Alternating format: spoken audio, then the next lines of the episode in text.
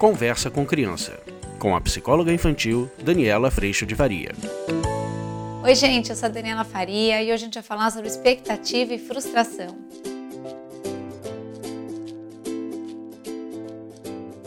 E hoje a gente vai falar sobre algo muito comum e que a gente faz sem ao menos perceber. O quanto a gente cria expectativa, e a hora que a gente cria essa expectativa, na verdade, a gente está dando a grande oportunidade, uma grande possibilidade de criar também uma frustração. E talvez a gente não perceba o quanto a gente faz isso junto com as crianças. Quando a gente aposta na vida, o quanto a gente aposta contra a vida muitas vezes, e o quanto a gente muitas vezes quer comandar a vida, quer que as coisas aconteçam. Talvez essa imagem facilite um pouco essa explicação. Quando a gente quer domar o cavalo, ao invés de fluir com a vida, vida e fluir com esse cavalo cavalgando. Às vezes ele está um pouco devagar, às vezes ele está trotando. Muitas vezes a gente quer que o cavalo ande com aquela rédea curta e no nosso controle. E muitas vezes com a vida não funciona assim. Às vezes a nossa viagem tão esperada não aconteceu por alguma razão. Às vezes o avião atrasou. Muitas vezes alguém ficou doente quando você precisava viajar. Ou aquele trabalho que você esperava tanto não saiu. Você foi fazer alguma coisa ou uma palestra, a palestra foi cancelada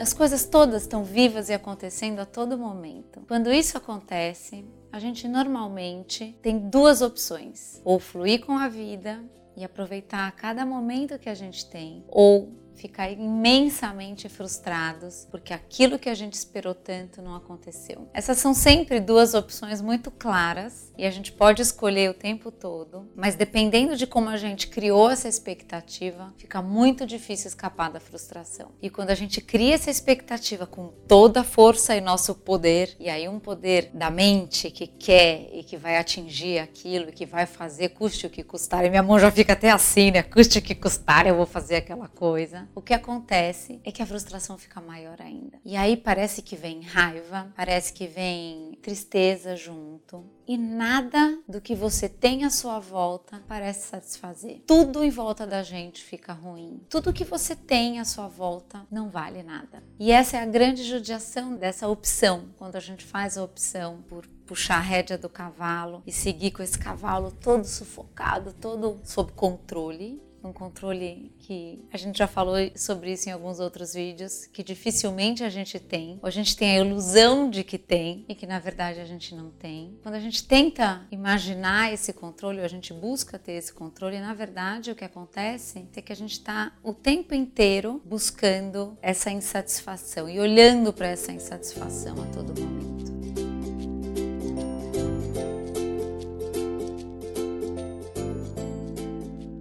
A saída disso, gente, é só uma. Olhar que onda é essa que a vida está trazendo. Olhar que onda é essa que a gente pode surfar. E o que é muito difícil nessa história toda é porque normalmente as crianças nos acompanham nesse processo. Então imagine que algo não saiu como você esperava. Você, pai e mãe, aquela viagem, aquela saída, aquele passeio, o que for, com as crianças. Você fez planos para uma grande viagem nas férias, você fez planos para sair hoje de tarde para o shopping e aquilo não aconteceu. Ou para o cinema, ou para um piquenique, ou você fez planos para o seu trabalho, para vir aquele dinheiro e aquilo não aconteceu. Normalmente, quando a gente faz esses planos em família, as crianças fazem planos junto conosco. Então a gente pode fazer o plano daquele passeio, a gente bota as crianças todas empolgadas. E eu não estou dizendo que a gente não deva fazer isso, mas talvez prestar atenção se isso é fluir com a vida ou se por acaso nesse plano a gente está com a rédea puxada do cavalo. Será que esse plano faz parte do surfar a onda do que a vida está oferecendo? Será que a gente olhou como é que está o dia? Será que a gente ouviu o nosso coração para cuidar de como vai ser esse passeio? Ou será que já está decidido que vai ser de tal jeito? já está decidido como vai ser, eu já comprei todas as coisas, vai ter que ser desse jeito. Eu não sei se fica claro para vocês, mas talvez se a gente fechar um pouquinho os olhos, a gente perceba a diferença desses dois estados internos, nosso nossos, dos adultos, de quando a gente flui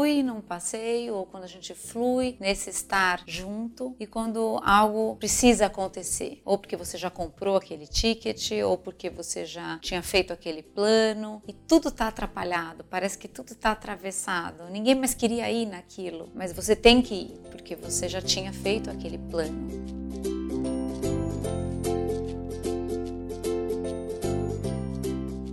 Então, talvez, na hora que a gente faz todo esse pacote todo e a gente está com esse cavalo puxado, na hora que algo não dá certo, normalmente esses adultos estão, nós estamos muito frustrados e as crianças também. E na hora em que isso acontece, a gente tem aí sim dois caminhos: ou permanecer junto com as crianças, extremamente abalados pelo que aconteceu, tomados por essa sensação de insatisfação completa e com total dificuldade de retomar o fluxo da vida e olhar que ao redor existe muita coisa boa e que existe muita oportunidade bacana e que talvez foi exatamente essa atitude uh, impositiva e talvez essa não comunhão com a vida que fez com que essa frustração aparecesse, ou a gente pode uh, realmente se acalmar acalmar e falar: pera, calma, isso aqui não aconteceu como a gente queria, mas vamos olhar em volta. Vamos ver que talvez aqui tem algo para a gente aprender, ou algo para a gente fazer, ou algo para a gente descobrir. Quando nós adultos lidamos melhor com essa, tanto a criação da expectativa quanto a frustração, as crianças também tendem a aprender mais e melhor também.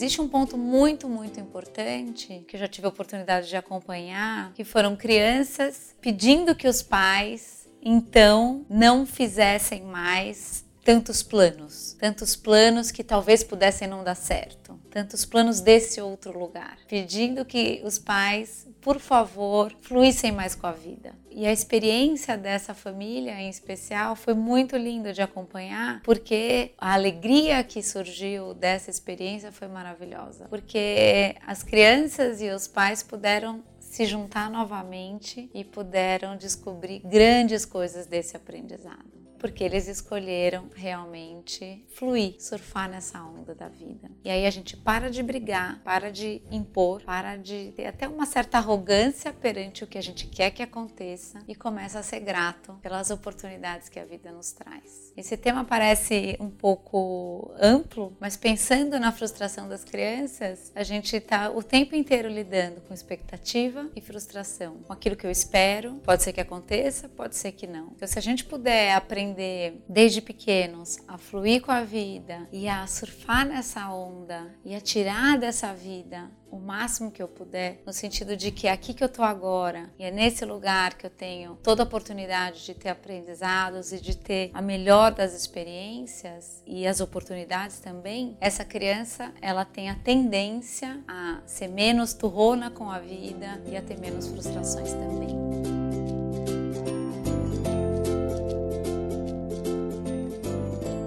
Vídeo de hoje foi esse. Eu espero que isso ajude a todos nós a fluirmos melhor com a vida, a fluirmos melhor enquanto família, para que a gente possa sim viver esse cotidiano com menos imposições a nós mesmos, para que a gente possa perceber que a vida nos oferece grandes experiências a todo momento. Que o nosso coração esteja aberto para receber tudo isso. Tchau, tchau, até semana que vem. Você acabou de ouvir Conversa com Criança, com a psicóloga infantil Daniela Freixo de Faria. Mande seu e-mail para conversa@danielafaria.com.br.